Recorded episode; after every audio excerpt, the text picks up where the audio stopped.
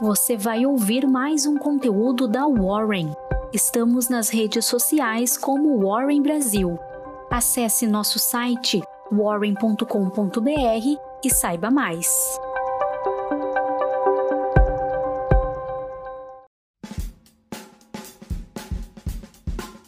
Fala pessoal, aqui quem fala é Iago Souza, analista de investimentos aqui da Warren, e trago aqui as atualizações do mercado em relação aí à sexta-feira e também ao acumulado da semana. Mas antes, vamos falar sobre a agenda da terça-feira, lembrando que segunda é feriado de proclamação da República, portanto não temos pregão. Na agenda da terça-feira, nos Estados Unidos, anúncio de vendas do varejo mensal. Aqui no Brasil, a divulgação do Índice de Atividade Mensal, o IBCBR. E a Eletrobras, Anima, Yosp Maxion, Melius, Espaço Laser, Mosaico e Sinqia reportarão os resultados aí do terceiro trimestre. Olhando aí para o balanço da Bolsa Brasileira na sexta-feira, com o feriado aí batendo na porta, o Ibovespa encerrou em baixa de 1%, voltando aos 106 mil pontos. Movimento é reflexo de cautela aí no mercado e também de perspectivas frustradas de grandes nomes do varejo, como a Magazine Luiza e Natura.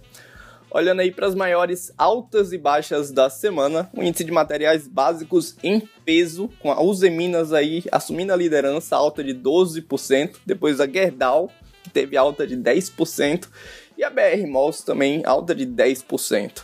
Das maiores baixas, temos a Natura aí assumindo a liderança de perdas da semana, baixa de 15,5%, depois a Via Varejo, baixa de 14%, e a local web caiu 13,4%.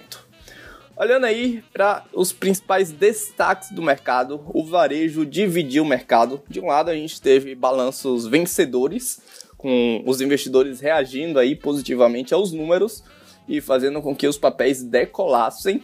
Mas do outro lado, a gente teve números abaixo do consenso que pesaram sobre as ações. Começando aí pela queridinha dos investidores, Magazine Luiza despencou 17,7%. A companhia teve cifras frustrantes, impactadas aí pela diminuição nas vendas de lojas físicas e também maiores gastos com marketing. Magalu teve um lucro líquido ajustado de 22,6 milhões de reais, o que representa uma queda de 90% na base anual. Do outro lado, a Americanas viu seu lucro disparar 568% para 241 milhões de reais, graças a um item não recorrente. A Americanas subiu 5,6%. E qual foi esse item não recorrente? Foi a correção monetária do ICMS na base de cálculo do PIS e CONFINS, que somou aí 246,6 milhões de reais. Vale destacar que o balanço foi ajustado, então, considerando a combinação do negócio entre a ex-B2W digital e a Lojas Americanas, a Lame 4 que subiu 5,45%. E esse balanço aí está ajustado desde o dia 1 de janeiro. No varejo de moda, Lojas Renner e o grupo Soma capturaram a atenção do mercado. Lojas Renner caiu 4,5% e grupo Soma caiu 0,6%. A Lojas Renner verteu prejuízo na base anual, registrando aí lucro líquido de 172 milhões de reais, acima do consenso dos analistas, que era em torno ali de 160 milhões de reais. A companhia comunicou também a renúncia do seu CFO, Álvaro Jorge Azevedo, e Fábio Fácil irá ocupar o cargo interinamente até a eleição de um nome efetivo. Após comprar a companhia Hering, o mercado palpitava por esse resultado. Afinal, como que ficou o balanço do grupo Soma? A dona da marca Farm e Animale reportou uma alta de 256% em seu lucro líquido, que foi a 77,6 milhões de reais.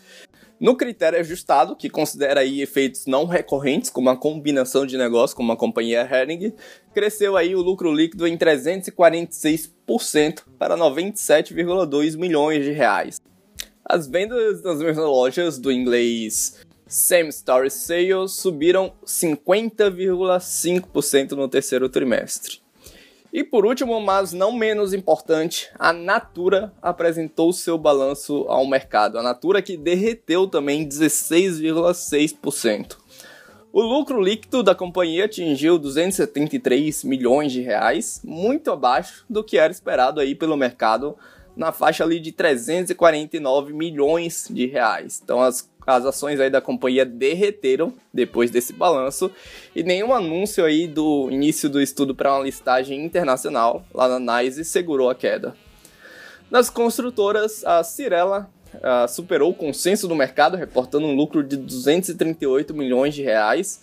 A margem bruta da companhia recuou 1,9 ponto percentual, o que já era esperado devido ao cenário macroeconômico mais desafiador.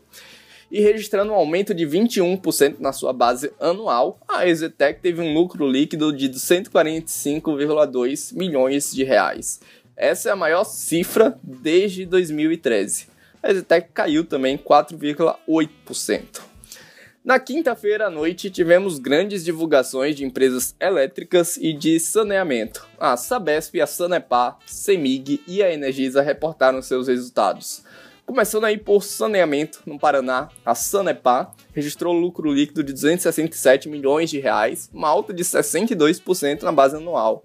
A companhia foi beneficiada pelo aumento nas suas receitas, que foi impactada pelo aumento tarifário, e também pela diminuição das despesas. Em São Paulo, a Sabesp reportou uma alta mais modesta em seu lucro líquido, em 11% na base anual, para 421,6 milhões de reais. No quesito elétricas, a Semig reportou lucro de 421 milhões de reais, que representa uma queda de 27% em relação ao ano passado a Energisa registrou lucro líquido de 864 milhões de reais, que representa uma queda de 6% ano a ano. No entanto, ajustando por efeitos não recorrentes, o lucro subia para 820 milhões de reais, o que representaria uma alta de 30% na base anual. O setor de educação também soltou resultados. A Cogna reduziu o prejuízo líquido em 25% na base anual, indo para 121,8 milhões de reais. A melhora da adimplência refletiu em uma menor provisão de crédito de liquidação duvidosa para o ensino superior pagante e também nos produtos de parcelamento comparado aí ao, ao período homólogo. E frustrando o consenso do mercado, a Ser Educacional reportou lucro líquido de 7,45 milhões de reais, dadas maiores despesas com as dívidas para financiar aquisições. A administradora da Bolsa Brasileira B3 reportou lucro líquido recorrente de 1,29 bilhões de reais, o que representa uma alta de 13% na base anual. O balanço veio em linha aí com o esperado pelo mercado.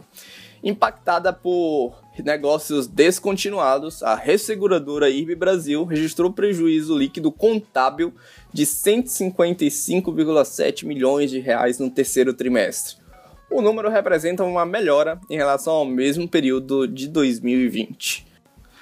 Correndo agora lá para Wall Street, que apesar das perdas no acumulado semanal, encerrou aí em alta nessa sexta-feira, os três principais índices em alta.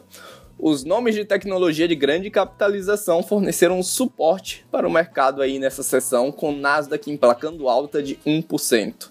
Meta pai do Facebook subiu mais de 3%, Apple, Microsoft e Amazon adicionaram mais de 1% aí cada uma. Voltando aqui para o mercado brasileiro, mas para falar sobre o mercado de juros futuros, que encerrou a semana em movimento aí misto, com os investidores avaliando os dados sobre o setor de serviços no Brasil, que veio abaixo do esperado. Olhando para o vencimento mais curto, além de 2022, o movimento foi de alta de 1,8 ponto base. Quando o prazo do contrato aumentava para 2023 até 2027, as taxas recuavam até 7 pontos base. No mercado de criptomoedas, a rede de Bitcoin irá receber a atualização aí nos próximos dias. Essa será a maior desde 2017. O intuito do processo é de aumentar a privacidade de algumas transações, além de facilitar a criação de contratos inteligentes baseados no criptoativo. E até às 17 horas da sexta-feira o Bitcoin negociava em baixa a 354 mil reais. No mercado de câmbio, o dólar encerrou em alta de 1% em relação ao real, cotado a R$ 5,45. No acumulado semanal, a divisa norte-americana caiu 1,2%. E o Credit Default Swap de 5 anos do Brasil encerrou a semana em baixa a 234,9 pontos, uma queda de 1,3%.